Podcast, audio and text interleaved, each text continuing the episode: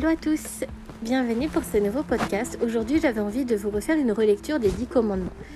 Je vais vous expliquer pourquoi. Ça arrive que les esprits, comme je vous le disais, m'expliquent des messages.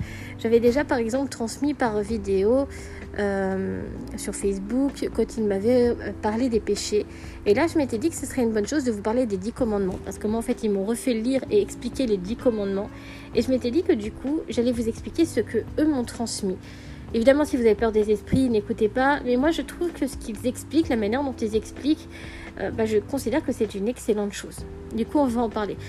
En fait, les dix commandements, c'est pas juste un commandement, c'est pas une prison, c'est pas.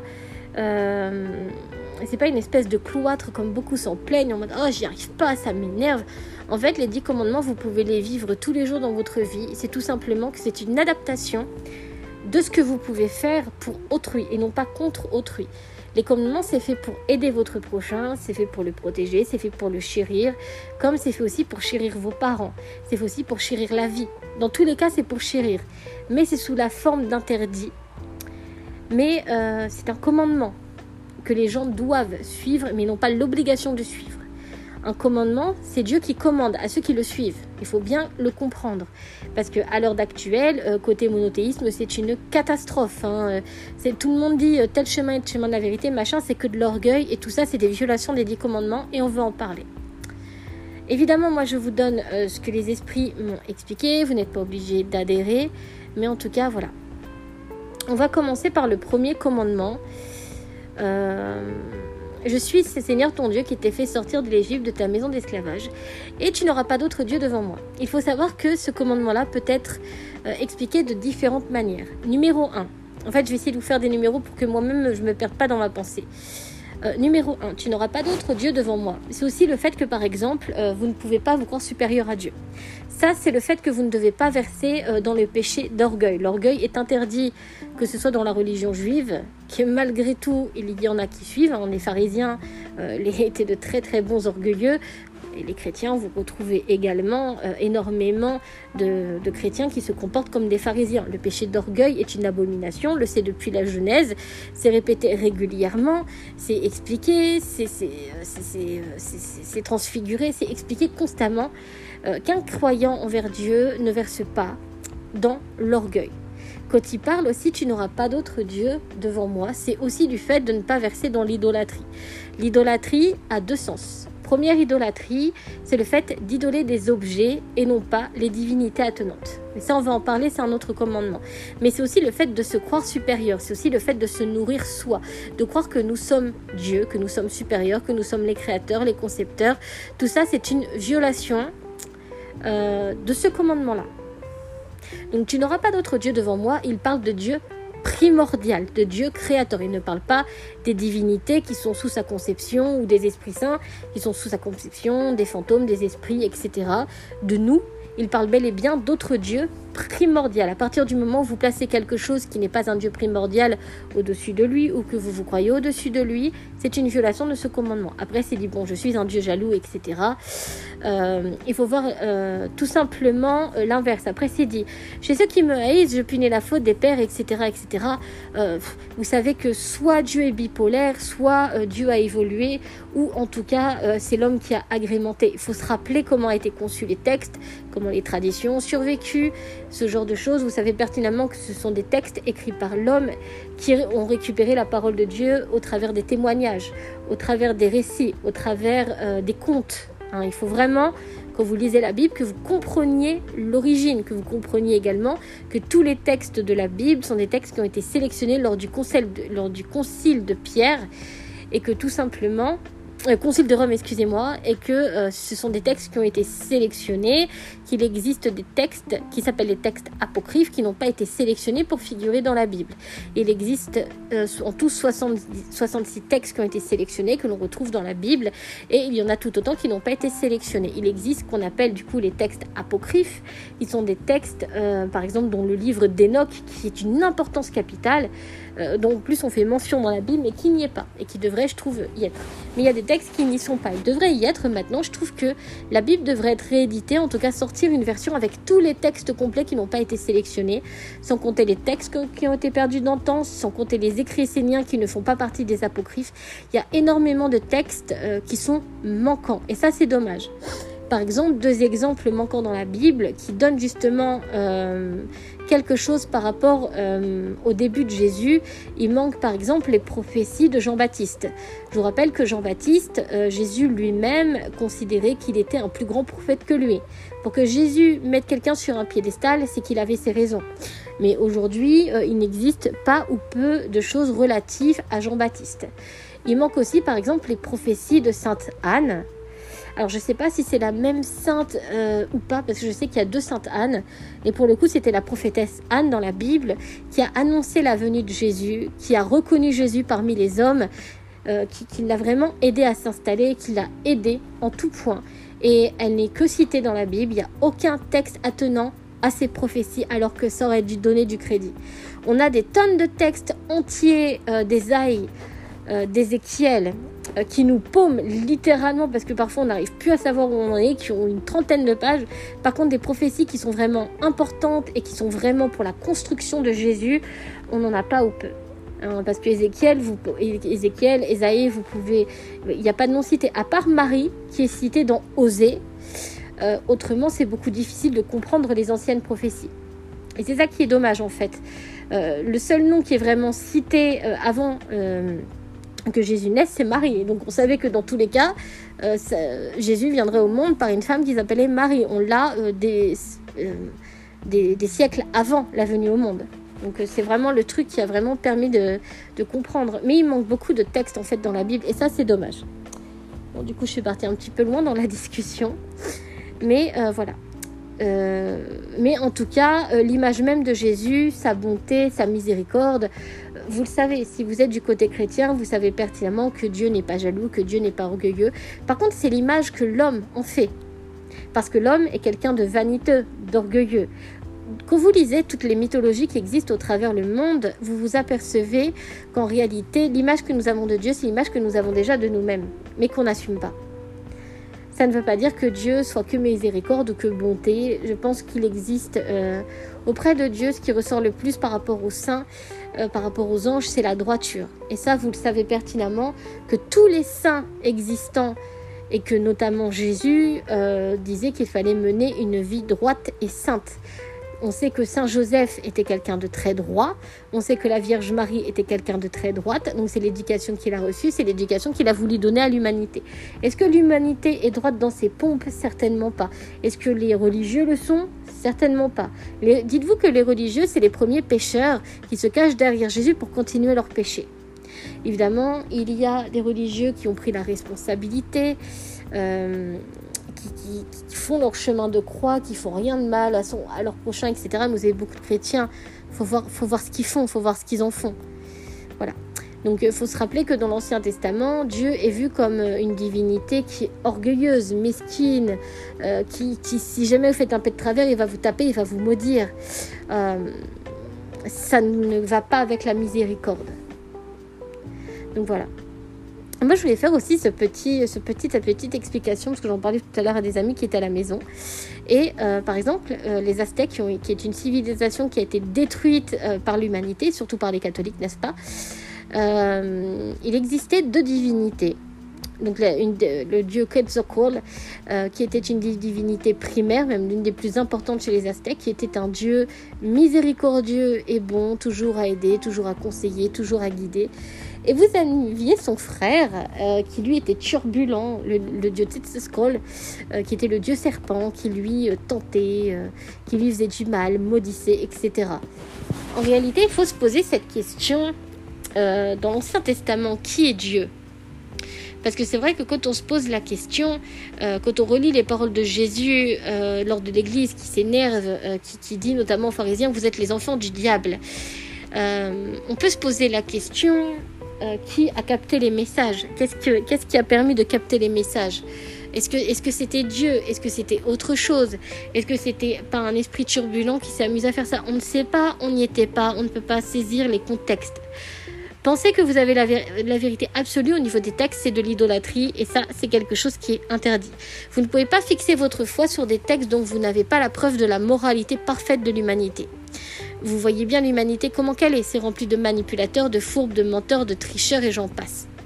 Fiez votre foi sur des personnes qui n'avaient peut-être pas une grande moralité, dont Jésus lui-même demandait où sont les réels commandements, c'est qu'il y a un problème derrière. Après, voilà, je vous, laisse juste juge euh, de cette discussion-là. Mais quand vous voyez euh, tout ce qui était donné, euh, les textes qui sont vrais et faux, qui sont cités dans Ézéchiel par rapport à tout ce qui est relatif dans l'Ancien Commandement, vous dites qu'il y a un gros problème parce que le reste, vous avez les dix commandements, mais dans le Lévitique, il n'y a que des interdits. Que des interdits. Et des interdits sans queue ni tête. Il hein. faut vraiment dire voilà, faut vraiment dire ça. Certains sont vraiment, euh, je, ne vois pas trop l'intérêt que Dieu aurait à donner euh, ce genre de choses. Par exemple, va brûler euh, le lit de ta femme parce que ton, le, son sang est impur, parce qu'elle a ses règles. Excusez-moi, je, ne vois pas l'intérêt. Hein, ou alors qu'ils disent, tiens, tu vas tuer, tu ton frère. Je pense pas que c'était l'œuvre de Dieu. Dieu, il a été clair dans les dix commandements. Tu ne tueras point. Donc à partir du moment où vous retrouvez dans, les mêmes textes de la même personne qui venait de Moïse, euh, tu tues ton prochain euh, si jamais euh, il pratique la sorcellerie, c'est qu'il y a un problème. Ça vient pas de Dieu. Est-ce que c'est pas le diable qui s'est amusé à se foutre de sa pomme ou est-ce que c'est pas l'œuvre? Parce qu'on sait que sait que Moïse avait un orgueil surdimensionné, on le sait, on est au courant depuis le temps. Donc est-ce que c'était pas le fruit euh, de son propre orgueil et qu'il a cru que c'était des prophéties Est-ce que c'est pas Satan euh, qui l'a tenté en lui mettant des prescriptions fausses? Est-ce que c'est pas l'œuvre de Dieu qui a voulu tester sa loyauté? C'est discutable parce que dans Ézéchiel, euh, Dieu répond. Ézéchiel, moi j'adore parce que vous avez l'impression que Dieu fait une dépression et qu'il se plaint son psy. Ce texte est tellement profond et bon. Il dit à un moment donné, mais en plus je leur ai donné des vraies et des fausses prescriptions qu'ils n'ont même pas compris. Et parce qu'à chaque fois, ils refont les mêmes choses. Je leur dis, ils ne comprennent pas, ils recommencent et ils prient pour que je les aide. Et ça, c'est un texte qui est d'une importance capitale pour comprendre, en fait, euh, qui permet vraiment de comprendre l'attitude de Dieu. Et vous voyez que Dieu n'est clairement pas un Dieu jaloux, excessif. C'est un Dieu qui en a ras-le-bol parce que euh, l'humanité qu'il a créée, qu'il a conçue, euh, fait n'importe quoi en son nom, viole les commandements et qu'en plus ils n'écoutent rien, ils ne comprennent pas, ils n'assument rien, mais ils font comme si. et ça c'est l'humanité. Donc c'est pour ça, faites attention à ne pas vous accrocher corps et âme à des textes, à des écrits dont la moralité vous ne le savez pas. Vous pouvez vous en inspirer pour prendre le bon, ce qui peut vous aider à construire une relation avec votre prochain, une, relation de miséricorde. Mais à partir du moment où vous perchez vers des mauvais côtés, vous savez pertinemment que ce n'est plus de la miséricorde, c'est de la mauvaiseté, c'est de la méchanceté. Regardez euh, les inquisiteurs, est-ce qu'ils ont fait preuve de miséricorde quand ils ont exécuté des, femmes, des enfants, euh, des, hommes, dont un homme d'église? Est-ce que, euh, ou alors que certains religieux violaient euh, des, femmes Est-ce que c'était de la miséricorde? Est-ce que c'était de la bonté chrétienne? Jésus aurait été en vie, il aurait empêché tout ça. Et pourtant, ça n'a pas empêché les religieux de le faire. Parce que vous voyez très bien ceux qui ont compris la miséricorde et la bonté et ceux qui ont suivi Satan. Il hein, faut dire ce qui est. Je suis désolée de dire des choses comme ça. Évidemment, je ne personnifie pas Satan, mais euh, dans les textes, c'est ainsi qu'on le dit. Ceux qui suivent le tentateur pour faire le mal et non le bien, ils suivent Satan, ils suivent le loup, mais ils suivent pas l'agneau. Hein, c'est noté noir sur blanc. Voilà, c'est assez maladroit au démarrage pour mon explication. Donc j'espère que ce sera beaucoup plus facile par la suite. Ensuite, on va parler de représentation. Euh, tu ne feras aucune idole, aucune image de ce qui est là-haut. Pourquoi? Parce que ça crée l'idolâtrie. Vous le voyez, par exemple, ça fait deux, millénaires que tout le monde se tape dessus pour savoir à quoi ressemble Jésus. Jusqu'à s'attaquer dans la foi, jusqu'à rabaisser les gens, jusqu'à dire ah c'est interdit, ça, il n'y a aucun interdit en ce qui concerne ça. Par contre, en effet, euh, les représentations sont interdites. Mais dans les représentations. Vous y en prendre et en laisser. Dans le sens où tout ce qui peut vous apporter la foi, pourquoi pas, si ça peut vous aider à prier, pourquoi pas. Mais il ne faut pas placer votre foi dans les objets, dans les représentations, à quoi ça ressemble, parce que vous ne savez pas si c'est la réalité, vous ne savez pas d'où ça vient, vous ne savez pas qui a conçu ce genre de représentation, et surtout vous ne savez pas pourquoi elles existent. C'est pour ça que cet interdit existe. C'est parce qu'en fait, on va avoir tendance à être obsédé par des objets, euh, obsédé par des idoles, que ce soit notre orgueil, parce que l'idole c'est aussi notre orgueil, euh, ou les représentations qui sont faites. Et ces représentations peuvent conduire à la guerre, peuvent conduire euh, au massacre, peuvent conduire à des actes de torture, des sévices, ou ce genre de choses. C'est pour ça que ça a été interdit. Tu n'invoqueras pas euh, le nom du Seigneur ton Dieu pour le mal, car le Seigneur ne laissera pas impuni celui qui invoque son nom pour le mal. Là, on parle bel et bien, par exemple, de jurer devant Dieu. Par exemple, ah, je jure que j'ai jamais rien volé de ma vie euh, quand vous avez volé des choses. Euh, ou par exemple, je jure de ne jamais avoir tué quelqu'un, violé quelqu'un, dominé quelqu'un, ne jamais tromper avoir quelqu'un, ce genre de choses, quand c'est faux. Donc dans ces cas-là, ça veut dire que tout simplement le commandement n'a pas été respecté et donc ils ont pris euh, Dieu en acte et parole euh, pour dire, pour, se justifier, pour dire un mensonge. Le mensonge est interdit hein, dans, les autres commandements. Donc c'est vraiment par rapport à ça. C'est le fait aussi que euh, si vous priez Dieu, quand vous appelez Dieu, c'est pour la prière et non pas les oh, oh mais que Dieu m'en soit témoin de tout ce mal qui se passe ou ce genre de choses. À la limite, oh mon Dieu, pourquoi pas quand ça peut aider. Mais euh, voilà, généralement, il faut faire attention à ne pas l'invoquer pour rien. Donc tu feras un sabbat, donc tu te reposes le septième jour, dans le sens où euh, tu travailles toute la semaine, tu prends une journée pour toi, rien que pour toi, une journée pour te reposer, une journée pour te relaxer, une journée euh, où tu peux prier, tu peux, voilà. C'est ça qu'il est dit, tout le monde doit se reposer. Euh, que ce soit ton fils, ta fiche, tes esclaves, euh, n'importe qui. Même les animaux ne doivent pas travailler, ils se reposent. Dieu repose, vous bénissez ce jour de repos pour passer du temps en famille, pour passer du temps entre vous, pour passer du temps avec Dieu si vous voulez par exemple passer votre journée à prier ou ce genre de choses. C'est un jour béni. Il faut un jour béni. Parce que la plupart du temps, vous savez pourquoi? Parce qu'en fait, on se plaint constamment des jours qui passent, de, travaux qu'on fait, euh, ce genre de choses. Et en fait, il faut un jour béni parce qu'à force de maudire les jours, on passe notre vie dans la négativité et dans le, côté vraiment sombre. Tu honoreras ton père et ta mère. Je vais vous donner une explication là-dessus. Honorer ton père et ta mère, ça ne veut pas dire pardonner. Il euh, faut pardonner. On le sait dans le christianisme, c'est le pardon. Ça ne veut pas dire d'oublier. Pardonner, c'est surtout se libérer de la souffrance que l'on peut ressentir. Mais honorer ton père et ta mère, c'est honorer leur mémoire. Ça ne veut pas dire d'oublier. Ça ne veut pas dire oh mon père, par exemple, je sais pas, oh mon père était absolument magnifique, merveilleux, alors que c'était une pourriture. Non, dans ces cas-là, voilà, on dit voilà, il a vécu. Honorer, c'est aussi se rappeler des ancêtres. Oui, c'était une pourriture, ça c'est l'honorer. Mais honorer avec vérité. Mais il y a aussi l'autre truc. Ça va faire partie des autres commandements qui vont arriver. Quand tu honores ton père et ta mère, ça pourrait être ton voisin, ça pourrait être ton frère, ça pourrait être ta soeur, ça pourrait être n'importe qui ou ça peut être des divinités. Voilà. C'est dans le sens, par exemple, on va parler de la Vierge Marie qui, se fait, qui a une campagne de massacre en ce moment uniquement sur TikTok. Euh, oui, il faut pas prier la Vierge Marie parce que c'est mal, parce que c'est un esprit. Euh, en plus, elle a rien fait d'extraordinaire. Ça, ça c'est juste des gens orgueilleux qui sont mauvais, qui n'y arriveront jamais à la cheville. Mais euh, honorer la Vierge Marie, c'est honorer sa mère. Pourquoi? Parce qu'en tant que chrétien, on a eu Jésus, qui est notre, qui est notre frère. Enfin, il y en a pour certains, c'est une divinité. Donc voilà, je vous laisse libre là-dessus de voir ce que Jésus est pour vous. Moi, pour moi, ce n'est pas une divinité. Pour moi, c'est tout simplement euh, le Fils de Dieu. Pour moi, Dieu, c'est Dieu, c'est Dieu le Père. Je mets personne au-dessus de lui. Voilà. C'est pour éviter de violer l'un des commandements que je vous ai dit tout à l'heure. Mais euh, pour moi, c'est un frère. J'ai une relation vraiment. Euh, pour moi, c'est mon frère Jésus c'est aussi de la relation que j'ai avec lui. Mais euh, la Vierge Marie, c'est ma mère du coup. Donc honorer la Vierge Marie, c'est aussi honorer la nativité de la Vierge Marie et le cadeau qu'elle a fait à l'humanité, qui a été Jésus. Ça aussi, c'est honorer. Honorer ton Père, c'est également euh, honorer Dieu le Père. Voilà, c'est aussi par ce sens-là aussi, bah, du coup, respecter le fait, par exemple, euh, si vous tuez une grand-mère dans la rue, ça pourrait être votre mère, par exemple. Euh, si vous tuez euh, le fils de quelqu'un, vous devez honorer sa mère parce que vous avez pris à l'enfant, parce que vous avez tué l'enfant d'une mère. Dans tous les cas, vous devez honorer une femme ou un homme comme si c'était quelqu'un d'important pour vous. Vous devez la valoriser, la personne. C'est aussi simple que ça.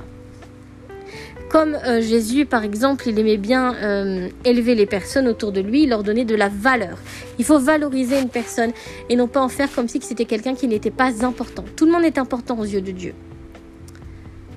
Tu ne connaîtras pas tu ne commettras pas de meurtre. C'est ce que je disais tout à l'heure. C'est pas normal que dans des textes chrétiens, qui sont pour le suivi de Jésus, qui était contre le fait de mettre à mort les gens, puisque rappelez-vous que Jésus a quand même empêché une femme adultère de se faire euh, massacrer.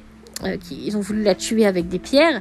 Euh, rappelez-vous également l'épisode avec ah, flûte, flûte, comment elle s'appelait En plus, je l'adore. ah, la reine de Saba.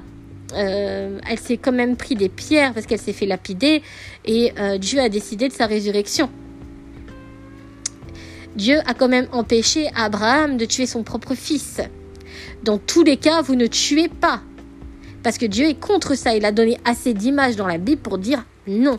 Certes, vous avez des combats, vous avez des guerriers, mais l'être humain est comme ça. Ça ne veut pas dire que c'est forcément Dieu qui a dit lui-même ces choses-là. Quand vous lisez Ézéchiel, Dieu s'énerve, il se met en colère. Mais est-ce qu'il va agir? Non, parce qu'il y a la promesse à Noé qui ne détruira plus l'humanité. Ou pas l'humanité, ça dépend. Ça va dépendre de sa volonté également. Mais dans tous les cas, vous savez que c'est une image. C'est une image pour fortifier. Regarde, je te donne la puissance, la force, et tu vas pouvoir détruire tout ce que tu veux, faire tout ce que tu veux. Tu as la puissance et la domination sur les autres.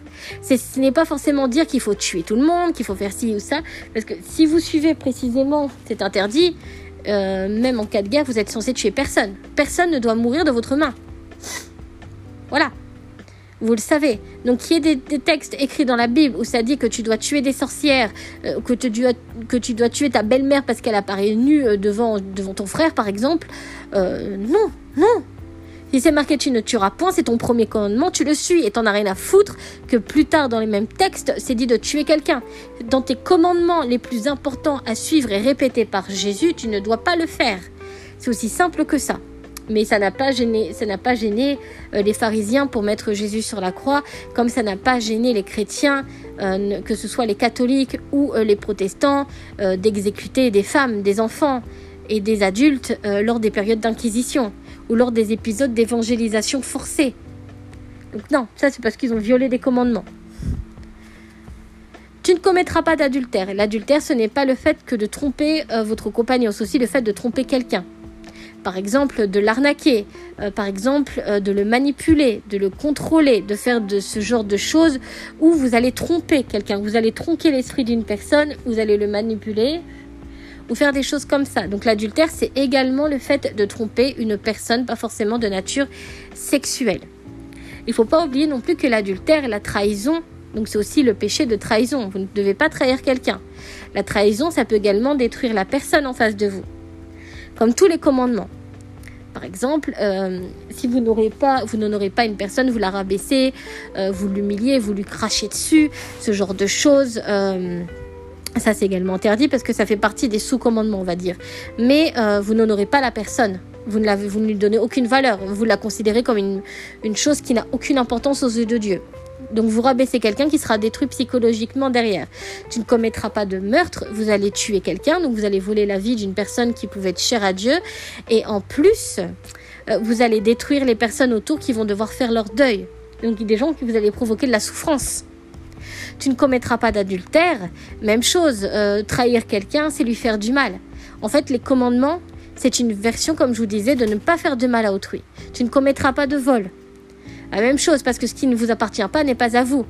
Et ça fait partie également des péchés que vous devez éviter. Tout ce qui est envie, luxure, euh, jalousie, etc. Vous ne devez pas vivre avec ça.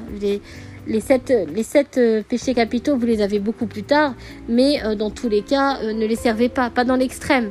Même si on a tous des péchés, on a tous des pécheurs, nul n'est exempt de péché, mais vous essayez juste de ne pas vivre avec ça. C'est aussi simple, vous pouvez vivre hein, sans, sans ce genre de choses-là. C'est juste qu'il faut apprendre à observer chacun des péchés et surtout d'observer quand et comment on aurait pu faire ce genre de choses pour ne pas les reproduire. Ça fait aussi partie des traditions et des choses à faire. Dont la repentance, ça fait partie de ça. Donc le fait de voler quelque chose à quelqu'un peut avoir des conséquences ou pas, ça dépend. S'il n'y a pas de conséquences, c'est pas alarmant. Par contre, à partir du moment où ça crée des conséquences pour quelqu'un, là par contre c'est grave. Parce que par exemple, je sais pas, admettons, euh, vous êtes en pénurie, vous volez un bœuf à quelqu'un, euh, il a l'air d'avoir qu'un seul bœuf, c'est pas très grave. pour vous, c'est pas grave, vous allez manger le bœuf, vous allez manger, ok, pas de souci. Vous allez sauver votre vie, vous allez peut-être nourrir votre famille, mais Peut-être que par exemple avec ce bœuf, la personne à qui appartenait ce bœuf aurait pu nourrir également sa famille. Donc en fait, les conséquences par exemple, ça a été le fait de provoquer la famine chez quelqu'un d'autre. C'est aussi ça. Par exemple, euh, petit exemple euh, tout, tout, bête. Euh, lorsque les, les protestants sont venus avec le Mayflower dans les continents nord-américains pour dominer euh, littéralement euh, les natifs parce qu'ils estimaient que les natifs leur étaient inférieurs alors qu'au niveau de la sagesse ils ils n'ont jamais été au niveau de leur cheville n'est-ce pas? Mais euh, ils ont volé quand même aux natifs les provisions qu'ils avaient mis de côté pour l'hiver provoquant la famine chez les Amérindiens. Oui? Comme quoi ils n'ont pas respecté les commandements tu ne porteras pas de faux témoignages contre ton prochain ça aussi, c'est quelque chose qui est particulièrement important dans le fait où soit pas un hypocrite, soit pas un menteur. Ce genre de choses. Parce que les faux témoignages, c'est comme jeter un pavé dans la mare, vous ne savez pas où le pavé va atterrir. Moi, je vous conseillerais de regarder le film Doute. Euh, avec Philippe Seymour Hoffman et Meryl Streep. Magnifique film. À un moment donné, il le dit, parce qu'en fait, euh, dans l'histoire, la mère supérieure euh, accuse du coup Philippe Seymour Hoffman, enfin son personnage qui est un prêtre, d'avoir violé un enfant en tout cas d'être un pédophile ou d'être un pseudo-pédophile, mais en tout cas voilà pour une histoire de pédophilie. Elle a aucune preuve, mais euh, dans son orgueil, parce que pour le coup, elle le reconnaît à la fin du film, enfin voilà, je ne vais pas spoiler non plus, mais en tout cas, elle n'a aucune preuve, mais elle porte des faux témoignages. Et à un moment donné, il fait un prêche où il explique qu'en effet, euh, par exemple, c'était l'histoire d'une femme qui a, menti sur quelqu'un. Moi, c'est dire c'est très parlant sur ma vie parce que d'ailleurs, si cette personne écoute mon podcast, écoute bien ce que je vais te dire ce que tu as fait. Tu as euh, menti à mon sujet. Tu as raconté des choses sans assumer ta propre responsabilité. Mais tu as tout mis sur mon dos. Tu as détruit ma vie, tu as détruit ma carrière. Mais euh, tu as détruit surtout ma réputation que j'ai mis des années à construire. Pour toi, c'était pas grave. Pour toi, c'est rien. Pour toi, le fait même euh, d'avoir contribué et d'avoir conduit les gens au harcèlement, c'est pas grave. Sauf que, du coup, il explique dans le film Prends un oreiller, égorge-le au-dessus du toit. Donc il y a des plumes qui volent partout. Et le prêtre dit Maintenant, on va ramasser ces plumes. Elle dit C'est impossible, il y en a partout. Bah voilà. Tu ne sais pas où la parole d'une personne va atterrir, ni les conséquences derrière que ça va, que ça va générer. Et ça, ça fait partie des faux témoignages. À partir du moment où tu mens sur quelqu'un et que cette personne va payer les conséquences de tes mensonges, tu violes un commandement.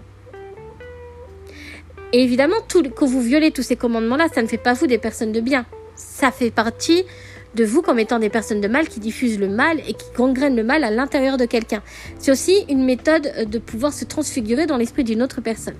Il y a aussi la convoitise à la fin. Tu ne convoiteras pas la maison de ton prochain, ni la femme, ni, son serviteur, ni sa servante, ni son bœuf, ni son âne, rien de ce qui ne lui appartient. Pourquoi? Parce que l'envie peut conduire en péché. Euh, rappelez-vous de l'histoire d'Abel et Cain d'Abel et Cain. Cain tue son frère Abel parce qu'en fait il convoite euh, son troupeau parce qu'il était beaucoup plus pur, beaucoup plus beau, beaucoup plus gros. Voilà à quoi peut servir la convoitise. Euh, le fait de convoiter peut conduire au péché, peut conduire au vol, peut conduire au meurtre. Donc au final, chaque commandement, c'est une manière de sauver la vie de votre prochain, mais aussi de sauver votre âme. Voilà à quoi vous servent les dix commandements. Mais dans tous les cas, c'est pour aider votre prochain, mais aussi pour vous aider vous. Car plus vous allez avoir une attitude euh, tournée vers l'aide de votre prochain, vers la valorisation de leur prochain, plus vous-même vous allez être valorisé, vous allez vous sentir mieux. Pourquoi? Parce qu'au lieu d'être un hypocrite, un menteur, un dominateur, un violeur, un, tueur, euh, parce que voilà, la convoitise c'est aussi ça, et euh, eh bien vous serez tout simplement une personne de bien sur qui quelqu'un peut compter. Avec une vraie authenticité et non pas par profit. Parce qu'aujourd'hui, il faut dire ce qui est. Voilà. Donc j'espère que pour le coup, euh, l'explication des dix commandements et surtout de l'image vers son prochain que ça peut aider, euh, vous aide à quelque chose. il faut se rappeler que euh, dans les évangiles, Jésus répète les commandements, mais il enlève les premiers. Hein, tu n'auras pas d'autres dieux devant moi, etc. Il les enlève. Pourquoi? Parce que pour lui, ça n'a aucune. Euh, voilà, étant donné qu'il en parle régulièrement, ça fait pas partie pour lui des commandements les plus importants. Par contre, le reste, tu ne commettras pas de meurtre, euh, de convoitise, ce genre de choses, de vol, d'hypocrisie. Il en parle. Jésus était contre ce genre de principe-là. Il était contre ce genre de pratique-là. Vous saviez que Jésus, ce qu'il a laissé à l'humanité et que l'humanité ne s'en préoccupe pas plus que ça, c'est comment vivre en harmonie avec son prochain, en toute miséricorde et bonté, dans le fait de valoriser son prochain, dans le fait d'aimer et chérir son prochain de manière inconditionnelle. Non pas pour lui faire du mal, mais pour lui faire du bien. Mais ce que l'humanité en a fait, étant donné qu'elle est d'une nature orgueilleuse, je vous laisse étudier l'histoire de la colonisation, de l'esclavagisme, la mondialisation. Je vous laisse étudier également ce qui a été fait aux anciennes civilisations.